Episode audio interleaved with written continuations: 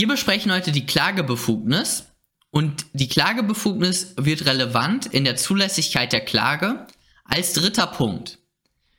Und diese richtet sich nach 42 Absatz 2 VWGO.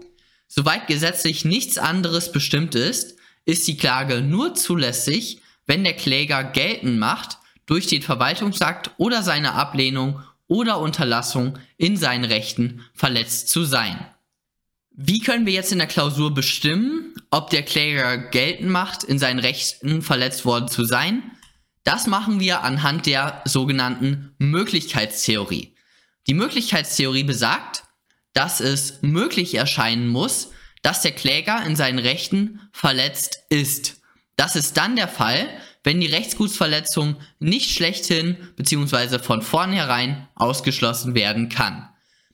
Ihr müsst die Möglichkeitstheorie erwähnen und bitte schreibt in der Klausur das Wort möglich. Einfach nur dieses Wort möglich hin. Ihr müsstet diesen zweiten Teil kann man schon möglicherweise weglassen. Hauptsache, ihr schreibt möglich bei der Klagebefugnis und dann ist das gut. Der Sinn hinter der Klagebefugnis ist der folgende, nämlich es sollen Popularklagen ausgeschlossen werden. Es soll halt nicht immer überall geklagt werden, sondern die Klagebefugnis ist der erste grobe Filter, um solche Popularklagen auszuschließen. Wichtig ist auch noch, dass die Klagebefugnis, wenn die gegeben ist, dann ist das Rechtsschutzbedürfnis indiziert. Okay. Jetzt kommen wir noch zu einem ganz wichtigen Punkt. Nämlich, wenn der Kläger Adressat eines belastenden Verwaltungsaktes ist, dann gilt nämlich die Adressatentheorie. Als Adressat eines belastenden Verwaltungsaktes besteht immer die Möglichkeit, dass der Kläger zumindest in seinem Recht aus Artikel 2 Absatz 1 verletzt wurde. Und das ist wirklich nochmal wichtig zu verstehen, finde ich.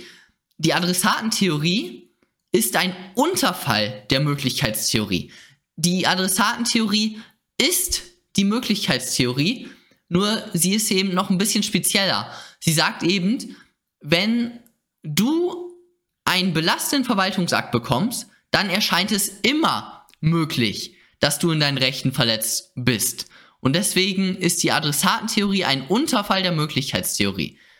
So, machen wir ein kleines Beispiel. A erhält von der zuständigen Behörde B eine Abrissverfügung. So, eine Abrissverfügung ist ein belastender Verwaltungsakt und eben als Adressat dieses Verwaltungsaktes erscheint es immer möglich, dass der A zumindest in seinem Recht aus Artikel 2 Absatz 1 Grundgesetz verletzt wurde. Okay. Noch ein Beispiel.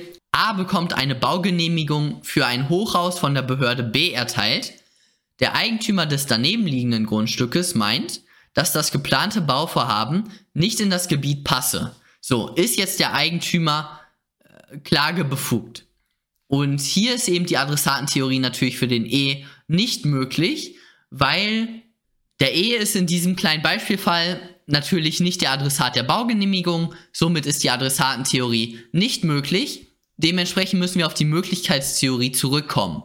Und dann würden wir eben die Möglichkeitstheorie nennen. Es muss zumindest möglich erscheinen, dass der Kläger in seinen Rechten verletzt ist, also der, der Eigentümer des daneben liegenden Grundstückes, ist ja hier jetzt möglicherweise in seinem Rechten verletzt.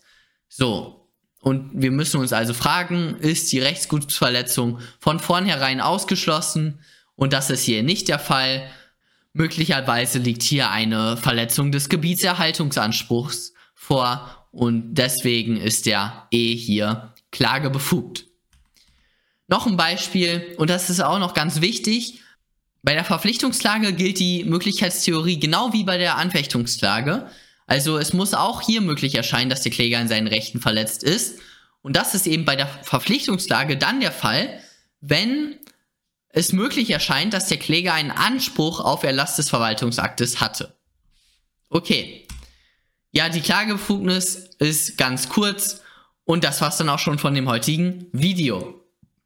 Kommentare könnt ihr wieder unten da lassen, Fragen und so weiter, abonnieren und dann sehen wir uns beim nächsten Mal. Bis dann.